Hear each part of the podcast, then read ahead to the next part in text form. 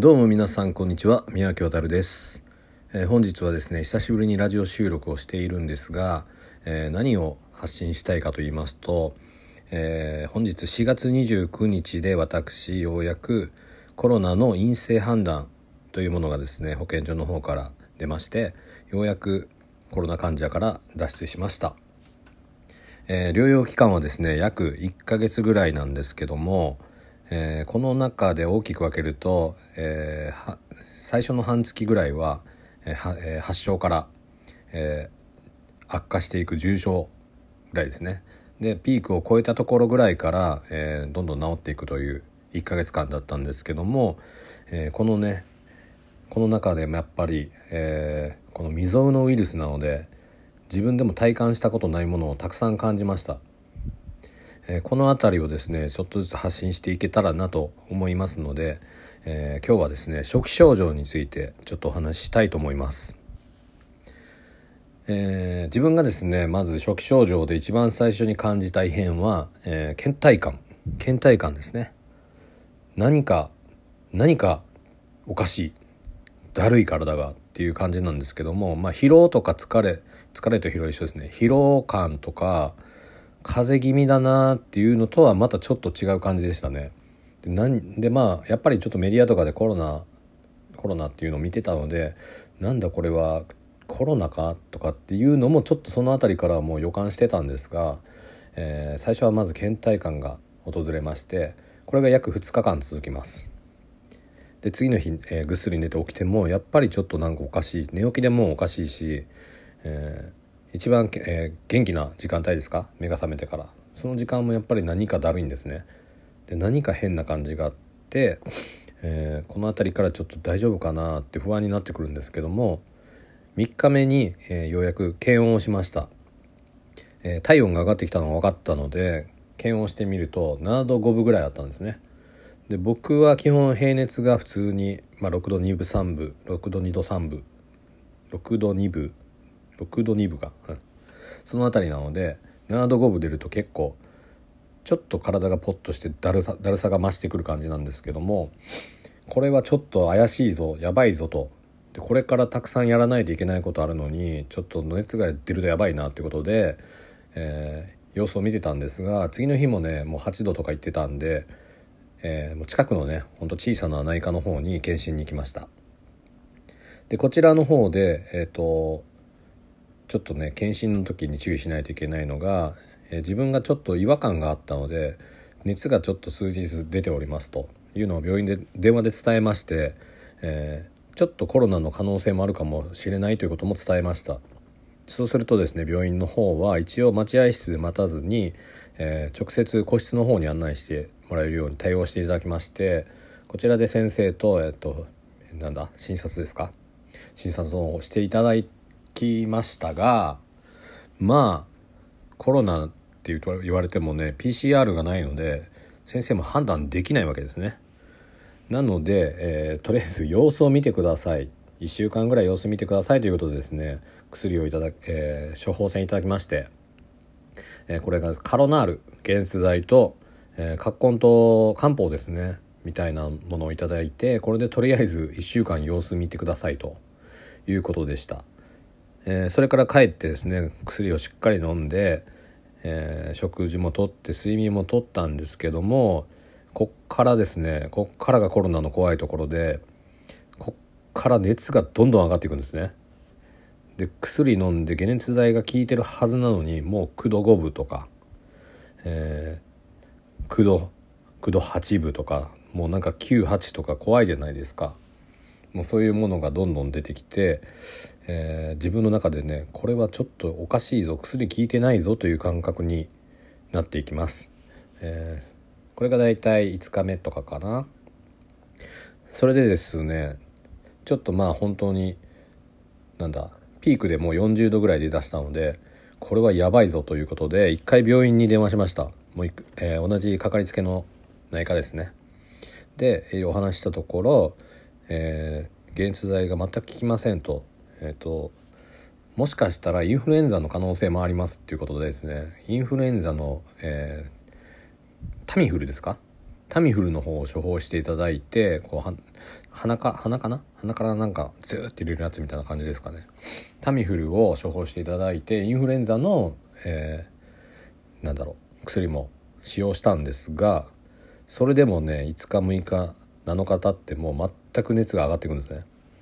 マックスでですね41度ぐらいまで来ましたね。本当にちょっとねもう現実と非現実が分かんなくなる感じでぶっちゃけて言うともう9度ぐらいから、えー、1日ね1時間とかしか寝れないです。もうしんどすぎて、えー、症状としてはですね僕の方はもうひどい頭痛。もう本当に本当にね髪の毛一本触るだけで体中電撃が走るような頭痛が来ました。でえっと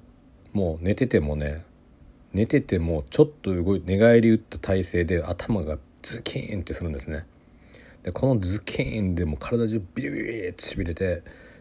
うわもうダメだダメだダメだってなって座るわけですよベッドに。で横になるともう頭が痛いんで座ってベッドで寝てるというかもう寝てるというかボーっとしてるんですね。5時間ぐらい。でこういうのがもう5日間ぐらい続いて、えー、ようやくですねもうこれはやばいということでえーえー、と病院の方にですねえっ、ー、とまあ救急車かな？救急病院の方に電話したんですけども、えー、救急病院の方に電話してもですねちょっと救急車出せないみたいな感じでしたね。ちょっとその対応がまだできてなかったのか分かりませんがえ、ー、とすいません対応できないので薬を飲んでちょっと様子を見てくださいということで、えー、僕はですねちょっといろいろ調べるんですね。これどうにかしないとこれやばいと思って本当にもうリダイヤルに、えっと、救急車の番号入れてたぐらいで救急病院も調べてたぐらいもう本当にギリギリだったんですけどもで調べたところ訪問看護家に来ていただけるサービスの方を見つけましたのでこちらの方に電話してもうかん、えーと、完全これコロナです。まあ検査してないんですからね。えっ、ー、ともう完全におかしい薬も効かない、えっと、点滴でも何でも打ってほしい。でどうにかしてくださいということで、えー、電話して来ていただきました、えー、もちろん、えー、お医者さんの方はですね全身防護服を着て、えっと、マスクだったり、えっと、ゴーグルをした状態で来ていただいて診察していただきましたがここでもまあえっと対応できないんですね。えっと薬飲んでくださいしか言えなくてえっともうどうしようもないんです要はお医者さんも、えっと、対応の仕方が分かってないんでもう本当にお手上げ状態だったんですがここのお医者さんがね一つだけいいこと言ってくれたんが喉の奥を見てもらった時になんかイクラみたいなのがあるって言ったんですね。でこれがおそらくコロナの菌だろうっていうことで多分この人コロナだって思ってくれたんだと思うんですけどもそれで紹介状を書いていただきましてコロナの専門に結構特化してる病院ですかそちらの方に、えー、翌日か数日後に行きました、えー、こちらの病院で PCR 検査の方をするんですけども、えー、まあ患者さん、まあ、距離を取ってたくさん並んでて、えーと、病院の外にあるですねちょっと,、えーとテントで作ったような医療所ですか。そこそちらの方で検査をしました。で3日後ぐらいに検査結果が出るということで、え